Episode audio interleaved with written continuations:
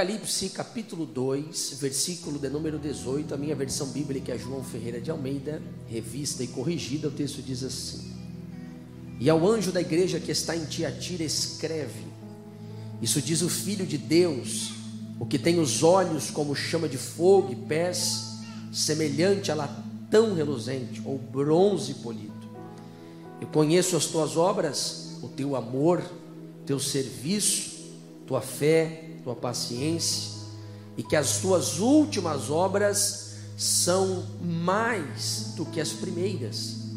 Mas tenho contra ti o tolerares que Jezabel, mulher que se diz profetiza, ensine e engane os meus servos, para que se prostituam e comam dos sacrifícios da idolatria. E dei-lhe tempo para que se arrependesse da sua prostituição, e não se arrependeu. E eis que porém numa cama sobre os que adulteram, com ela virá grande tribulação, se não se arrepender das suas obras. E ferirei de morte os seus filhos, e todas as igrejas saberão que eu sou aquele que sonda as mentes e os corações e darei a cada um de vós segundo as suas obras. Mas eu vos digo a vós e aos e aos restantes que estão em Tiatira, a todos quantos não têm essa doutrina e não conheceram, como dizem as profundezas de Satanás, que outra carga não os porei. Mas o que tendes retém até que eu venha. E ao que vencer, guardar até o fim as minhas palavras, eu lhe darei poder sobre as nações, e com vara de ferro as regerá, e serão quebradas é, como vasos na mão do oleiro, como também recebi de meu Pai. Dar-lhe-ei a estrela da manhã. Quem tem ouvidos para ouvir, ouça o que o Espírito diz às igrejas.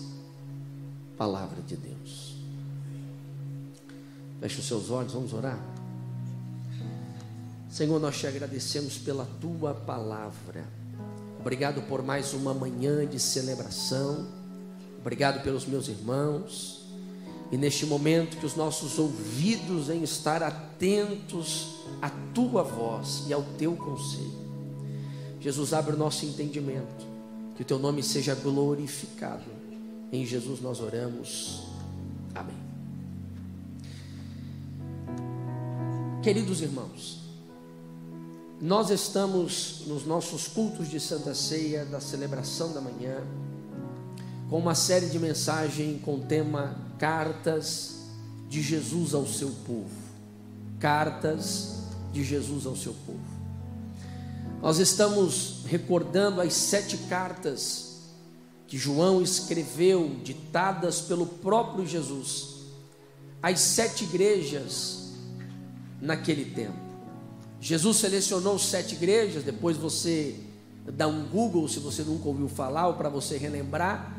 Você diz para o Google assim: mostra para mim imagens das sete igrejas da Ásia. Isso o Google vai mostrar para você. O que não tem lá no Google é o entendimento das verdades profundas que Jesus tentou e o fez muito bem ao tratar com cada igreja. Começando com Éfeso, continuando em Esmirna, depois Pérgamo, agora com Tiatira, e assim por diante, as sete igrejas, Jesus vai tratar realidades dentro de cada comunidade. E cada igreja nós entendemos que tem uma palavra-chave para a gente tratar. A palavra-chave de Tiatira que eu quero tratar nesta manhã é a palavra santidade. Tiatira, o seu nome significa sacrifício contínuo então quero juntar o significado de Tiatira com a palavra-chave. Tiatira, sacrifício contínuo, a palavra-chave é santidade. Eu quero falar nesta manhã uma carta que Deus endereça à sua igreja sobre Tiatira, ser constante na santidade. Tiatira, ser constante na santidade. Eu quero lembrar ao seu coração que nós estamos aqui lendo esse texto por volta do ano 90 depois de Cristo. Eu quero lembrar ao seu coração que João é o último apóstolo vivo. Todos morreram. O único aqui é João, e que, segundo a tradição, já foi tentado o seu martírio, mas sem, sem um sucesso para aqueles que o tentaram. E agora João está na ilha prisão de Roma, a ilha, a, a ilha do Maregeu, a saber, Pátimos. E naquele lugar, João agora velho, João agora é, cerca de 50 anos que Jesus já havia ido, João vai receber uma revelação do próprio Cristo, o próprio Jesus aparece para João. Isso aqui é algo tremendo, porque é algo para a gente parar e refletir sobre a nossa fé. O Cristo que nós servimos não é aquele que esteve vivo e agora está morto. Esse não é o Cristo da Bíblia. O Cristo da Bíblia é o Cristo que esteve morto, mas ele está vivo. E ele está aqui esta manhã. Esse é o Cristo da igreja. E o Cristo que está vivo aparece a João, dizendo: João, escreve aí. Agora escreve a esta cidade por nome de Tiatira. E é muito interessante, queridos, porque a descrição da carta de Tiatira, ela vai se dividir em quatro partes. Jesus vai trazer um elogio, Jesus aliás, elogios no plural. Jesus vai trazer correções, Jesus vai trazer uma direção e Jesus vai falar de promessas a essa igreja. Então é sobre esses quatro pontos que eu quero caminhar com vocês o que Jesus trata com essa igreja. Em primeiro lugar, Jesus trata os elogios. Você já parou para se perguntar o que é que Jesus espera da sua igreja? O que que Jesus olha para a sua igreja? O que Jesus olharia hoje para a rua São Paulo 890? Porque aqui nós estamos falando sobre comunidades locais, igreja local. Igreja aqui não é o abstrato ou o invisível, melhor dizendo, do corpo de Cristo. Igreja aqui te atira é o concreto, é, é, é a comunidade local, é um endereço fixo, é um grupo de irmãos. Eles têm nomes, eles são pessoas, eles estão nessa igreja. O que é que Jesus vê em uma igreja que o atrai? O que é que Jesus vê em uma igreja que ele que lhe arranca elogios? Jesus aqui traz pelo menos cinco elogios a essa igreja no versículo 19. Olha aí, vamos ver o que, que agrada a Jesus. Jesus diz assim: Conheça as tuas obras. Então, a primeira coisa que eu quero dizer a você, antes de eu tratar os elogios, é que a ideia aqui do grego de conhecer é, é deixa eu ver se eu consigo essa palavra antes do meio-dia, é prescrutar. Pronto, já foi. Se você ouviu, está tudo bem. É a ideia de investigar.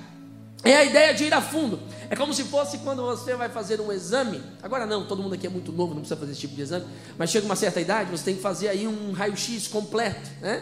Que quase tira o raio-x da alma. Ainda não, quer dizer, não vai conseguir também, porque só Jesus faz isso. Mas você tira ali aquele raio-x completo. Essa é a ideia de conhecer. É o conhecer por dentro, é averiguar. Deixa eu explicar uma coisa, irmãos. Jesus não cai em fake news. Jesus nos conhece. Olhe para a pessoa que está do seu lado, com cara de profeta agora, cara de profeta. Olhou aí? Pastor, como é que faz cara de profeta? Não sei, inventa tu, você é profeta.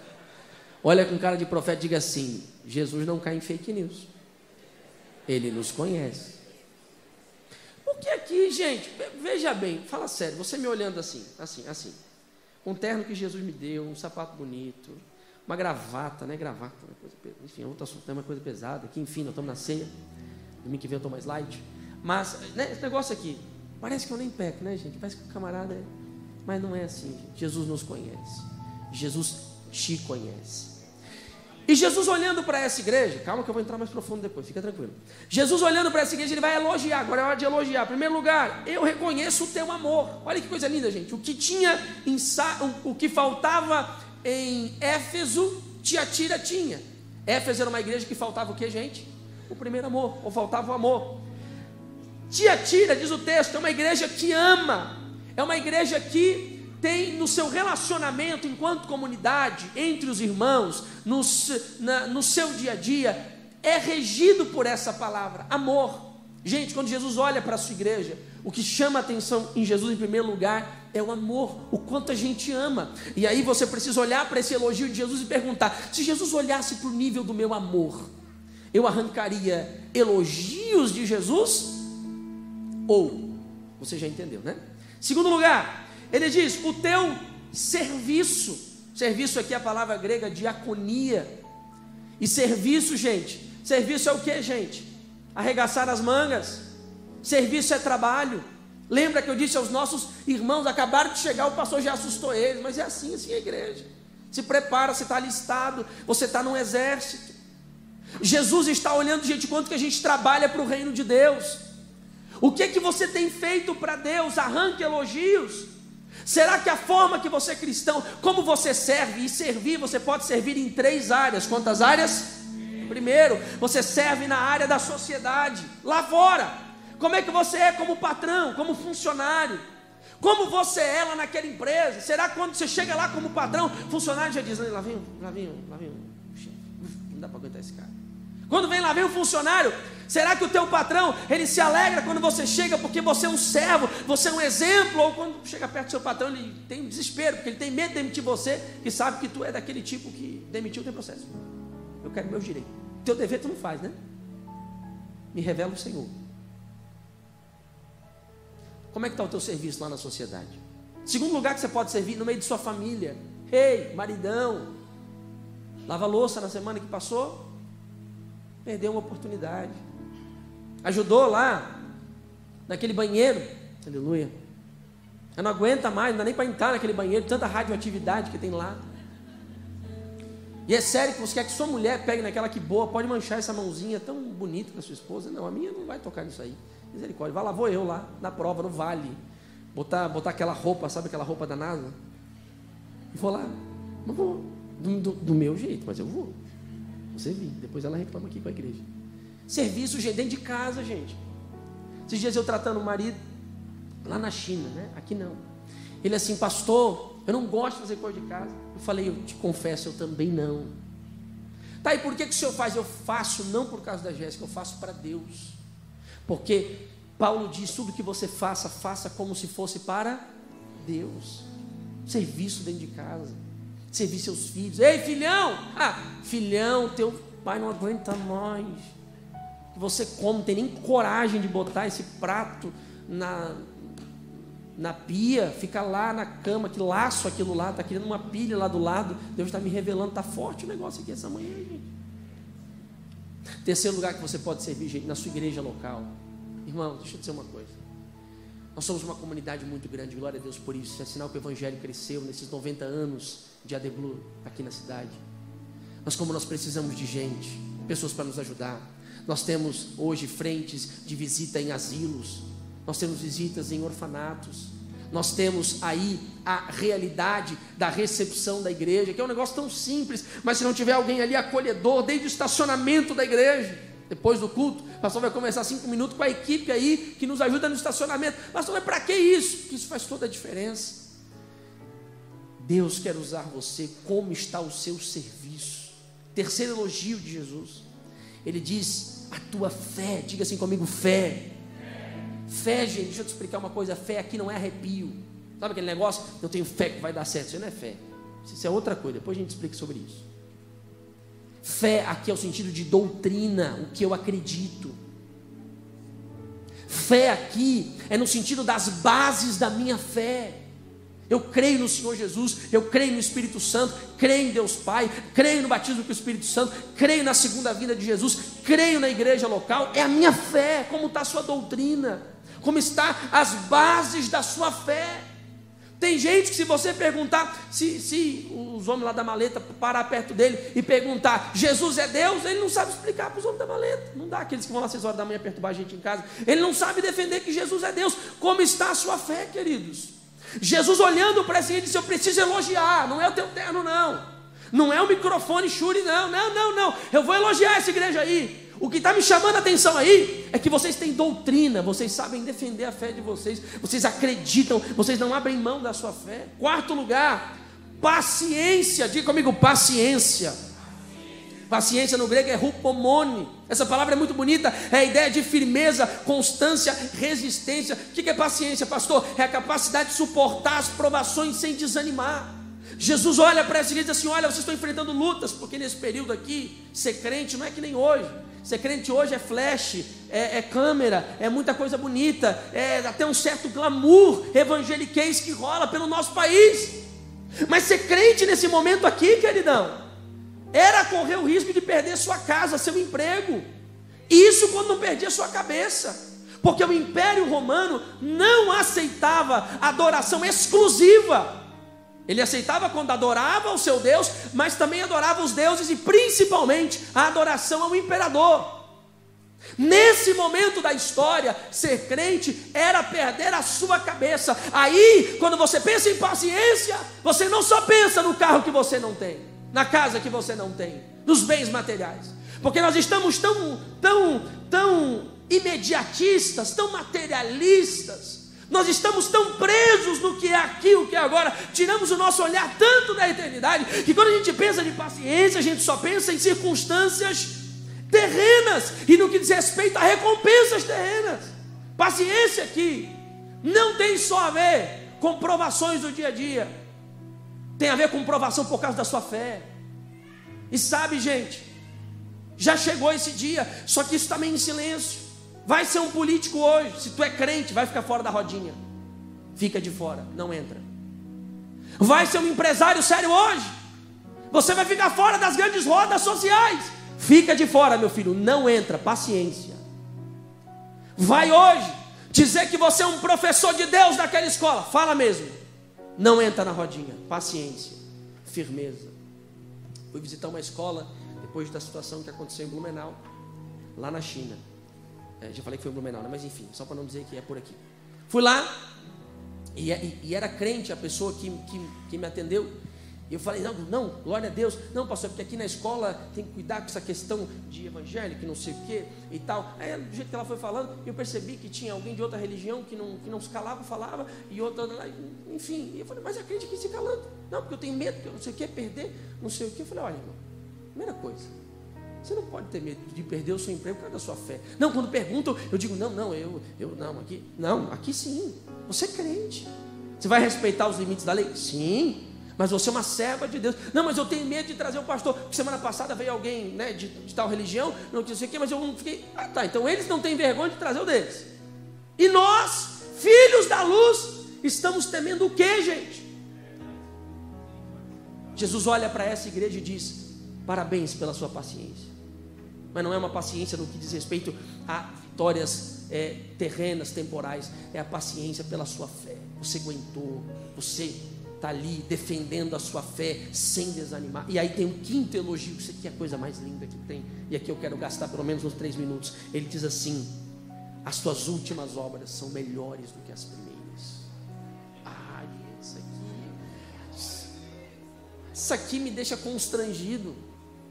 Quando eu encontro uma Assembleia Nossauro de 50 anos de fé, né? crente, raiz, glória a Deus, que bom, também sou crente de fé. Estou 28 anos na Assembleia, nasci e me criei aqui. Era por esses bancos que eu quase perdi alguns dentes, de tanto pular esses bancos da igreja. Eu nasci e me criei aqui na sede, eu sou daqui. Hoje tenho o privilégio de ser pastor aqui, mas sou da casa. Mas quando eu encontro a Assembleia Nossauro dizendo, já fiz muito para Deus, agora passou minha fase, deixa para os que estão vindo. Irmãos, olha o que chamou a atenção de Jesus nessa igreja, irmãos que, que chamou a atenção, irmãos? As últimas são melhores do que as primeiras. Puxa o ar assim comigo, puxa o ar. Agora solta, bem Tem vida aí? Dá para fazer melhor. Dá para pregar mais. Dá para cantar mais. Dá para evangelizar mais. Dá para expulsar mais demônios. Dá para curar mais enfermos. Dá para congregar mais. Deus quer usar você. Diga amém, galerinha. Eu estou com vocês aí. Versículo 20. Mas tenho, porém, contra ti. Ai, Jesus. Isso aqui os crentes é, do, da igreja do Evangelho Coaching pira. Olha o que Jesus disse, gente. Eu tenho contra ti. Que Jesus é esse que não está no Evangelho Coaching? O Evangelho que vem contra a igreja? Preciso te dizer que existem coisas que Jesus elogia, mas existem coisas na nossa vida que, se nós não cuidarmos, quem vem contra não é o diabo. Você está ouvindo o que eu estou falando? Porque a moda é falar, o capeta está se levantando. Beleza, enquanto é o capeta está tudo bem. Porque maior é o que está conosco. Agora, quem se posiciona contra te atira não é o diabo. É Jesus que diz: Eu tenho contra você. O que, que tu tem contra Jesus? Fala, por favor. Que você tolera Jezabel, mulher que se diz profetiza e que ensina e que engana os servos a se prostituírem e a terem sacrifício. Agora preste atenção na correção de Jesus. O que está acontecendo aqui em Tiatira? Agora eu preciso que você me dê dois minutos para eu encaixar você na questão histórica desse texto. Tiatira não era uma cidade conhecida pela sua religiosidade, muito menos pela questão política. Tiatira, quando você estuda na história, era uma cidade com questões no que diz respeito ao comércio. Tiatira é uma cidade muito desenvolvida, era a rota do correio imperial daquele tempo. Tiatira era uma cidade é, muito importante no que diz respeito a lãs, a tecidos, aqueles que trabalhavam com couro, linho, bronze, é, é, as, as famosas, os, os famosos tintureiros de Tiatira, enfim, era uma cidade importante nesse sentido. Nessa cidade haviam aquilo que chamavam de grêmios, ou associações, ou sociedades desses profissionais. De tal forma que na cidade de Tiatira era impossível, ou muito difícil, na verdade, impossível não, né? Muito difícil, você pertencer a, uma, a um determinado nicho de trabalho sem você participar dessas sociedades. Até aí, problema nenhum. Problema é que cada sociedade tinha o seu Deus que eles o adoravam. E nas, no final das reuniões haviam adoração a esses deuses e as prostituições. Então, quando um cristão em Tiatira se convertia, alguém que trabalhava com lã, alguém que trabalhava ali com couro, alguém que trabalhava com bronze, alguém que trabalhava com a tinturaria, algum alfaiate ali é, de Tiatira se convertia, ele tinha esse dilema, porque a Bíblia ensina, a, a, os apóstolos ensinam, a minha doutrina é que só há um Deus, só devo adorar a Ele, devo me abster da prostituição, devo buscar a santidade, a monogamia, a heterossexualidade, os princípios do reino de Deus. E isso gerou um conflito dentro de Tiatira. Porque à medida que os crentes iam se convertendo, eles iam saindo dessa sociedade. Saindo da sociedade, o mercado se fechava e não tinha mais oportunidade para ele. Então começava a escassez, começava a necessidade e começou uma grande crise dentro da igreja de Tiatira. Percebe que Tiatira suportou esses dilemas, essas provações, porque o texto diz que Jesus admira a sua, a sua paciência. Eles suportaram. Só que quando o inferno percebeu que atacar te atira de fora para dentro não funcionou, a tática do inferno agora é outra. Se de fora para dentro o ataque não funciona, nós vamos fazer um ataque de dentro para fora. Então, quando um crente em Tiatira era demitido, ele falava glória a Deus. Amém. Eles compartilhavam o pão, eles estavam à mesa. Amém. Vida que segue. Quando um cristão em Tiatira era perseguido, aleluia. Amém? Aí a tática muda, porque a Bíblia diz que Satanás ele tem as suas estratégias. Estratégia é metodeia. Ele tem os seus, os seus princípios de ação, ou princípio das suas ações. E agora, a estratégia não é mais se bater de fora para dentro, é de dentro para fora, de tal forma que a estratégia do diabo não era mais em bater contra os crentes, mas era mudar o ensino e aí a Bíblia diz que tem uma mulher lá chamada Jezabel. É claro, é óbvio que esse não é o nome dessa mulher, mas ela vem no mesmo espírito da Jezabel. Quem é de Bíblia sabe, 1 e 2 Reis, o terror de Elias, Jezabel, a mulher de Acabe, que perverteu, fazendo é, é, os, os, os israelitas adorarem outros deuses, principalmente um chamado Astarote, por causa do seu pai Etibaal e toda essa questão. E Jesus diz que esta mulher que estava lá dentro, ela estava vindo no mesmo espírito de Jezabel. É tão interessante, porque a palavra, Jesus é tão estratégico nas palavras, porque a palavra, o nome Jezabel significa pura. Apesar de que a gente tem uma mentalidade de Jezabel, mas o nome Jezabel tem um significado muito bonito, é significado de puro. Então, quando é trazido esse ensino de Jezabel, é a ideia de que é algo puro, é algo bom. E qual era a doutrina de Jezabel? A doutrina de Jezabel era a seguinte: você não precisa de tudo isso para ser crente. Não precisa arriscar tudo isso. Olha, está percebendo? Você está ficando pobre. Você está perdendo moral em Tiatira. Está vendendo tanta lã quanto antigamente. As suas tinturarias não estão tá prosperando tanto. Você não precisa de tudo isso. Não, é, não precisa ser tão radical assim. Você pode adorar a Deus de dia e os deuses à noite. Está tudo bem. Aqui é uma semente famosa no Novo Testamento a galera aí da teologia agora vai amar, que é a questão da heresia do gnosticismo, que ensinava o seguinte: não importa o que você faz com o corpo, porque a matéria por si só é má. Então, a grande verdade é que você, o que você faz com o corpo, Deus não se importa. Depois você pede perdão e está tudo certo, tudo resolvido. Você é o tutu de Jesus, você é o, é o, é o é, como, é que, como é que falar a expressão? Você é o principal de Jesus. Está tudo certo peque à vontade, faça o que você quiser e nada vai acontecer. Jesus chama isso de ensino e engano. E aí eu pergunto ao seu coração: quantos de nós que já não estamos no mesmo espírito de Jezabel no meio de nós?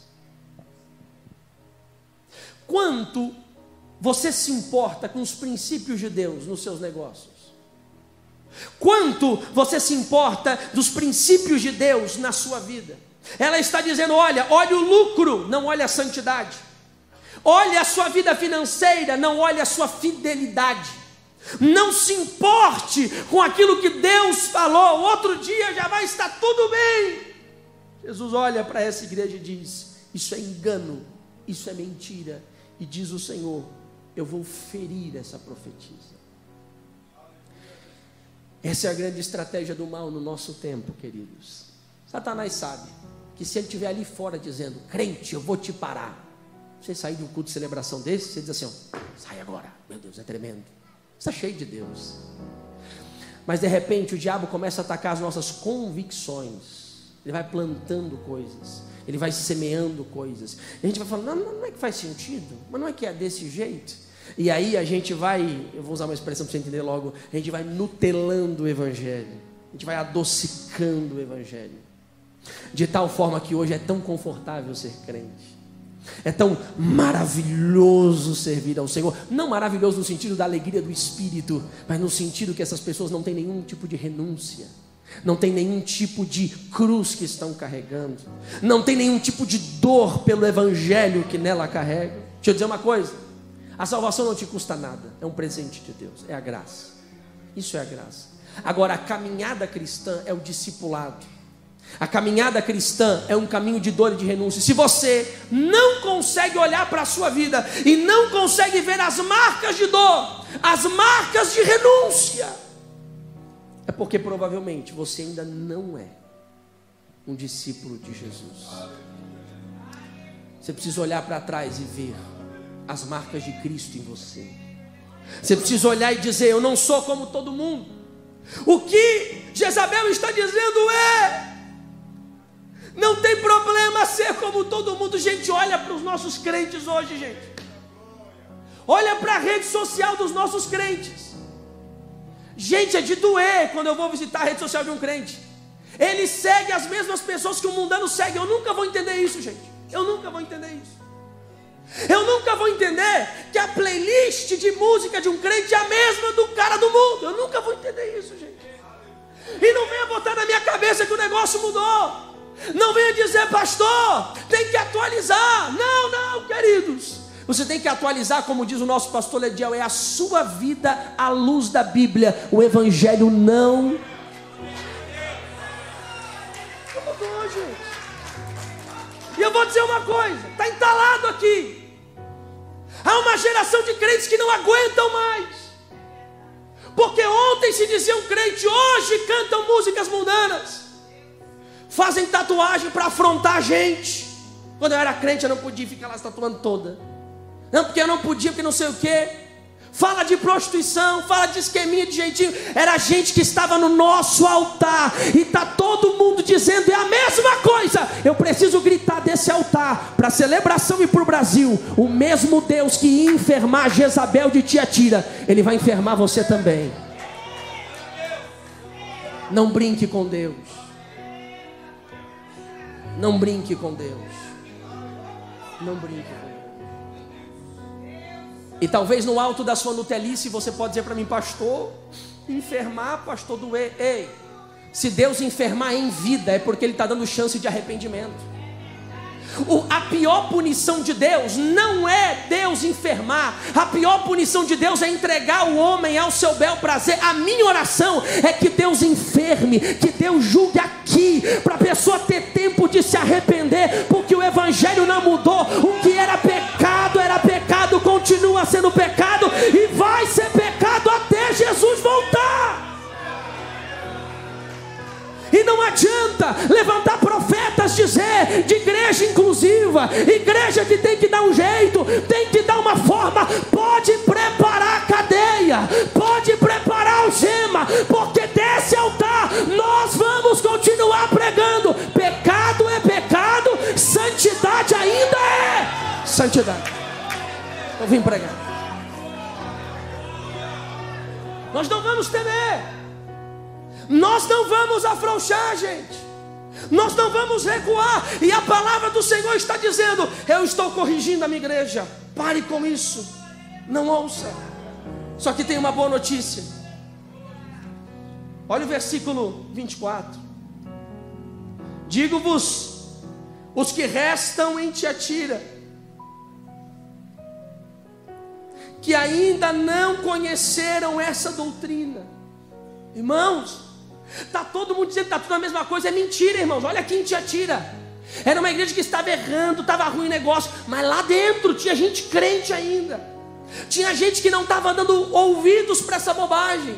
Tinha gente que estava dizendo: não, não é desse jeito. Não foi assim que Paulo pregou. Não foi assim que João pregou. Não foi assim que provavelmente Lídia, lá no capítulo 16 de Atos, que, que, que trouxe o evangelho para essa região da cidade. Não foi assim que, que Lídia pregou para a gente. Não é assim que está nos escritos de Paulo. Não é dessa forma que nós devemos viver. Deus sempre vai separar o remanescente fiel. Só que deixa eu te dizer uma coisa, queridos. Eu lembro a você as palavras de Jesus no Sermão do Monte. É o caminho, estreita é a porta que leva à salvação.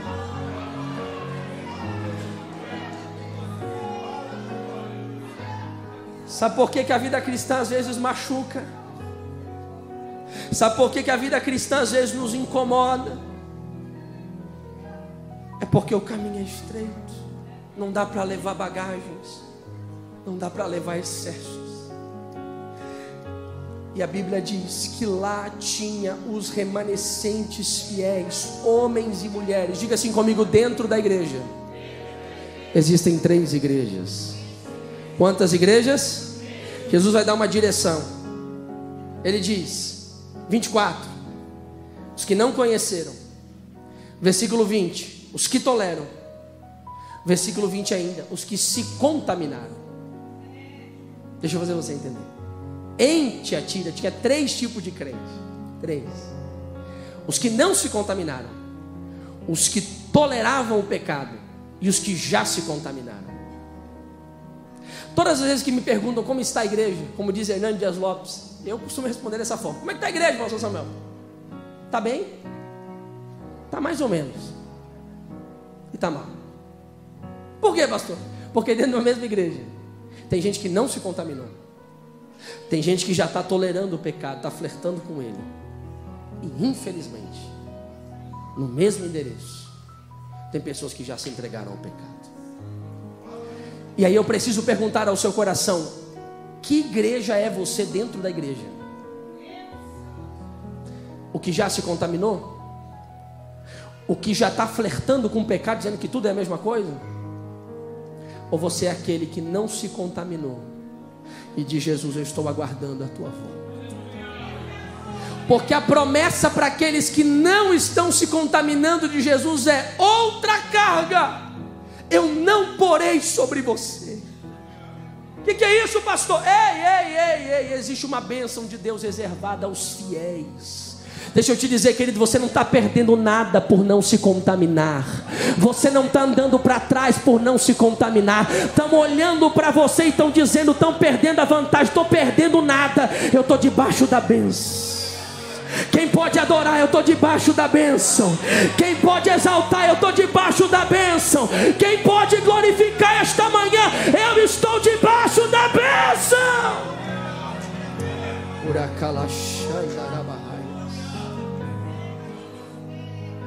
Vou terminar agora. Você pode ficar de pé em nome de Jesus. Versículo 25.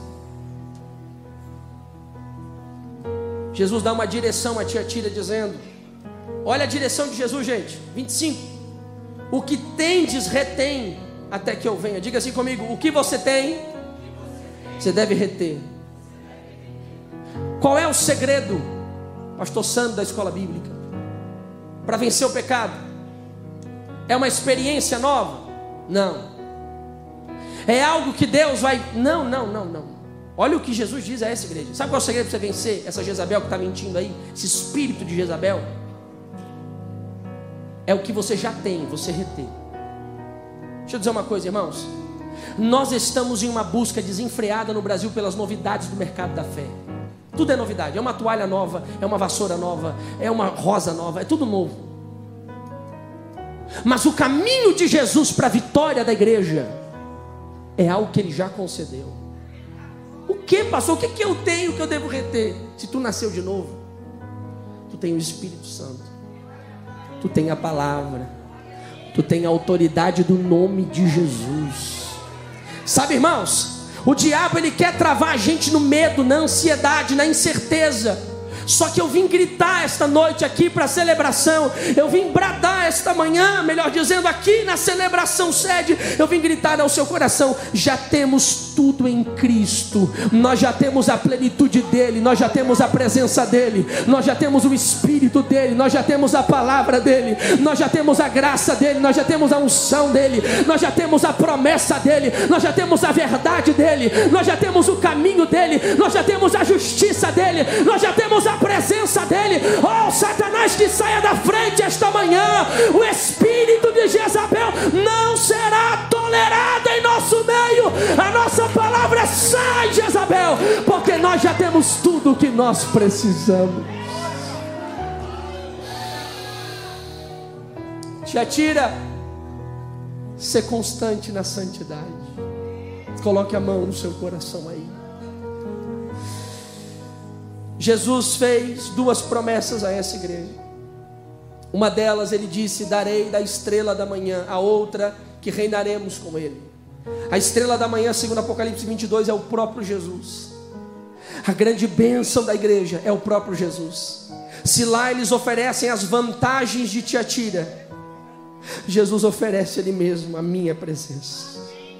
Você não precisa das vantagens do ensino de Jezabel, nós já temos a presença de Jesus. Por isso pode faltar carro, pode faltar casa, pode faltar dinheiro, pode faltar liberdade no país, mas nós temos o mais importante, nós temos a estrela da manhã, a raiz de Jessé, a revelação mais perfeita, o segredo mais oculto de Deus revelado aos homens na plenitude dos tempos, a presença de Elebacalachandarai, a presença de Jesus.